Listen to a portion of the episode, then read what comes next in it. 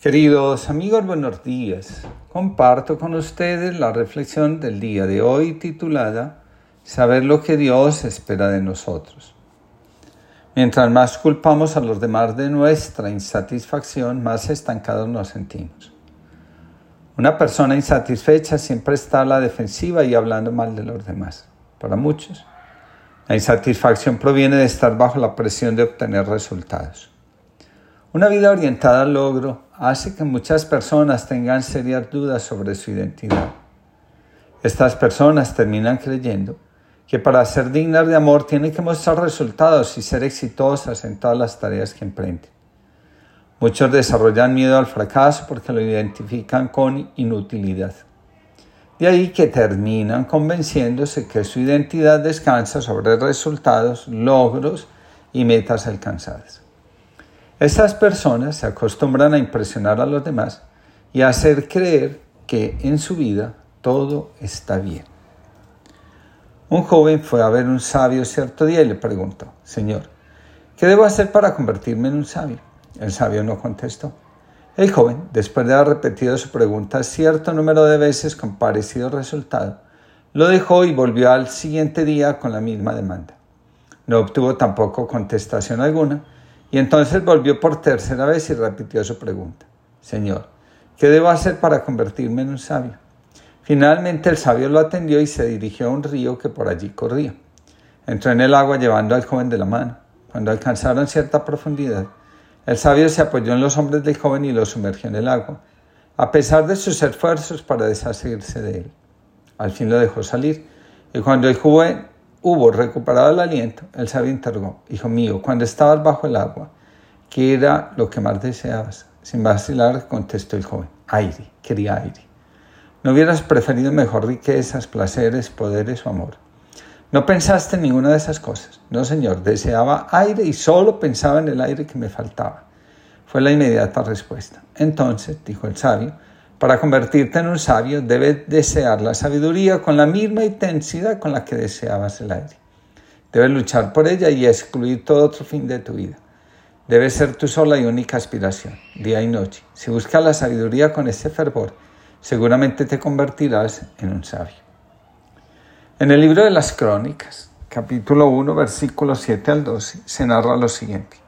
Aquella noche Dios se le apareció a Salomón y le dijo, pídeme lo que quieras que yo te lo daré. Salomón le respondió, tú trataste con mucho amor fiel a mi padre David y a, mí me hiciste rey en su lugar. Entonces ahora, Señor Dios, cumple la promesa que le hiciste a mi padre David porque tú me hiciste rey sobre una nación tan numerosa como el polvo de la tierra. Dame ahora la sabiduría y el conocimiento necesarios para gobernar a este pueblo, porque ¿quién será capaz de gobernar a este pueblo tuyo tan grande? Entonces Dios le dijo a Salomón, ya que ese ha sido tu deseo y no pediste ser rico ni famoso, ni que matara a tus enemigos, ni que te concediera una larga vida, sino sabiduría y conocimiento para gobernar a mi pueblo, de quien te hice rey, te voy a dar, junto con la sabiduría y el conocimiento, también la riqueza y el honor como ningún rey ha tenido jamás y ninguno tendrá después de ti. Muchos anhelan riquezas, prestigio, fama o una vida cómoda. Una vez que la obtienen, se sienten insatisfechos. Lo que experimentan no era lo que su corazón ansiaba.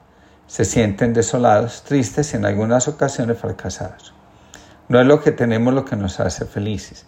Es el compartir la vida y lo que somos donde encontramos la verdadera felicidad. El no tener da la felicidad. El tener no da la felicidad, al contrario, muchas veces la quita y destruye el alma. Sobre todo cuando se olvida que las cosas están para nuestro servicio. Las personas insatisfechas donde llegan, con su necedad, intentan crear mala conciencia a su alrededor. Detrás de la insatisfacción hay un niño que se queda anhelando protección, seguridad y confianza. El que ha puesto su confianza en Dios antes que en su éxito personal sabe estar en silencio ante la vida y sus aconteceres. El que se define a sí mismo en virtud de los logros que alcanza no puede hacer otra cosa que carear su falsa personalidad. Si no lo hace, corre el riesgo de sentir que su vida vale poco o nada.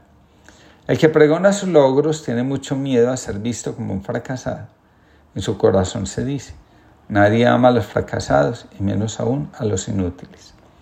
Las personas orientadas al logro, esclavas del trabajo y de los resultados, tienen en su interior la imagen de un padre súper exigente y crítico que no perdona los malos resultados. La imagen de un padre que pone expectativas muy altas sobre los hijos sin atender sus verdaderas necesidades emocionales, espirituales y psíquicas. En varios cuentos encontramos la imagen del padre que manda matar a su hijo y lo deshereda porque es tonto porque no hace lo que el Padre quiere que haga, porque no cumple los estándares del Padre. Pedro Bernardone, el padre de Francisco de Asís, reprocha a su hijo no servir para nada porque no cumplió sus expectativas. La insatisfacción revela que estamos llevando una vida que no resuena con nuestro ser interior. Lo que Pedro Bernardone esperaba de su hijo no es lo que corresponde al destino de Francisco. Recordemos que por destino entendemos alcanzar la meta de la existencia, ser nosotros mismos. A diferencia de lo que muchos padres esperan de sus hijos, Dios solo espera que seamos nosotros, que la única identidad que construyamos sea la que corresponde a nuestro verdadero ser. Nacimos para vivir auténticamente, no para estar en función de las expectativas de los demás y menos aún para el cuidado de la imagen narcisista que crea nuestro ego. Ante un padre exigente o con altas expectativas sobre la vida y sobre sus hijos, no cabe otro sentimiento que la impotencia.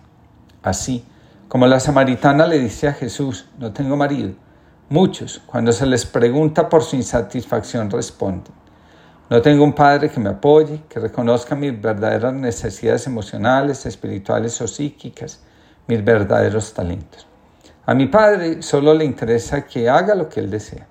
No hay mayor carga sobre la espalda de los hijos que la vida no vivida y proyectada de los padres. La impotencia hace aumentar el enojo y este desata la ansiedad y la angustia. La voluntad de Dios es contraria a la de nuestros padres biológicos o a la de quienes toman su lugar en nuestra vida. Para Dios, lo único que importa es que seamos nosotros mismos, que, que crezcamos de acuerdo a la imagen interna de nosotros mismos, aquella que está en el centro de nuestra psique.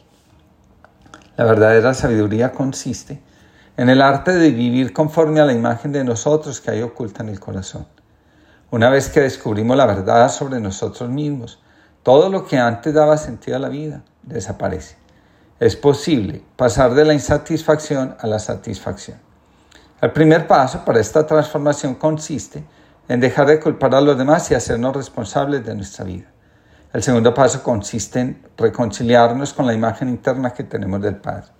El tercer paso es permitirnos que crezca dentro de nosotros el Padre que apoya, escucha, y atiende nuestras necesidades internas. Y por último, conectar con lo que Dios quiere de nosotros, que seamos auténticos. Cada mañana me sumergiré en ti, agua de la vida, antes de ser vaso, nutriente en el surco, juego en la fuente, sosiego en el lago.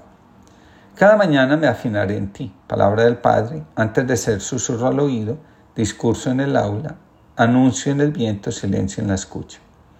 Cada mañana me orientaré en ti, camino del reino, antes de ser paso en la calle, ruta en la frontera, pausa en la espera, salto en el aire.